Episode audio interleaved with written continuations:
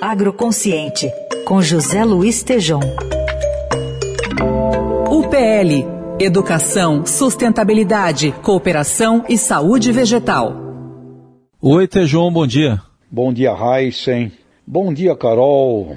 Bom dia, ouvintes. Aí vai a pergunta que não quer calar. Expressão famosa de Arthur Chechel, brilhante jornalista. Se o agronegócio é contra o desmatamento ilegal, por que o desmatamento ilegal faz de tudo para se esconder sob o agronegócio?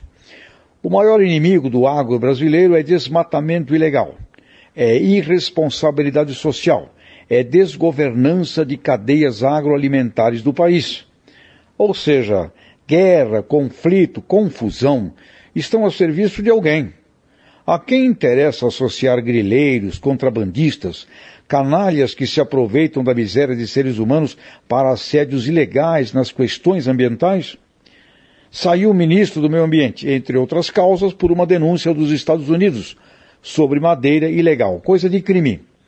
Cresce o desmatamento na Amazônia, não pelos agricultores, como estudos sérios comprovam e vou aqui repetir a voz da própria ministra da Agricultura, Tereza Cristina, em diversos e constantes depoimentos. Palavras dela, abre aspas. O Brasil pode crescer e produzir alimentos para abastecer muito mais o país e o mundo sem cortar uma só árvore. Fecha aspas. E no novo Plano Safra dobrou os recursos para agricultura de baixo carbono, por exemplo.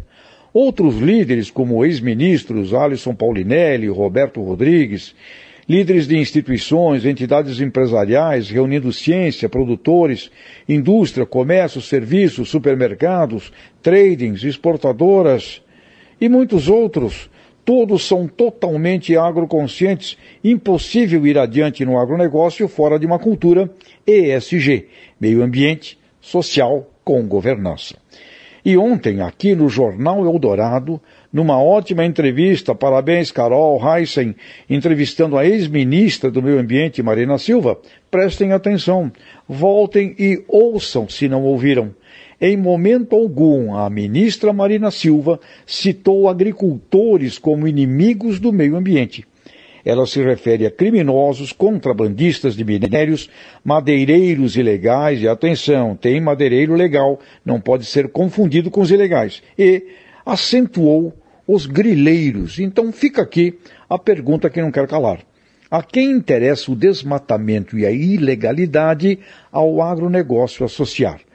Agronegócio quer exclusivamente legalidade, consumidores de alimentos querem legalidade, clientes do país querem legalidade. Com certeza tem gente esperta, não passam de um cem.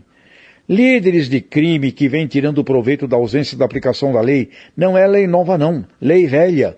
Polícia neles. A legalidade e saúde para o legítimo agroconsciente. Ouvintes, é esquisito isso.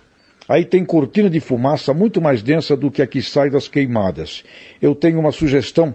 Quer botar ordem no meio ambiente? Chama Embrapa, meio ambiente, gente séria que sabe tudo. Mas enquanto isso, ao novo ministro do meio ambiente, Joaquim Álvaro Pereira Leite, que pacifique, legalize e afaste do agro a ilegalidade. Boa sorte. Abraços, Carol, Heinz e ouvintes. Valeu, valeu, Tejon, que volta na segunda-feira aqui ao Jornal Dourado.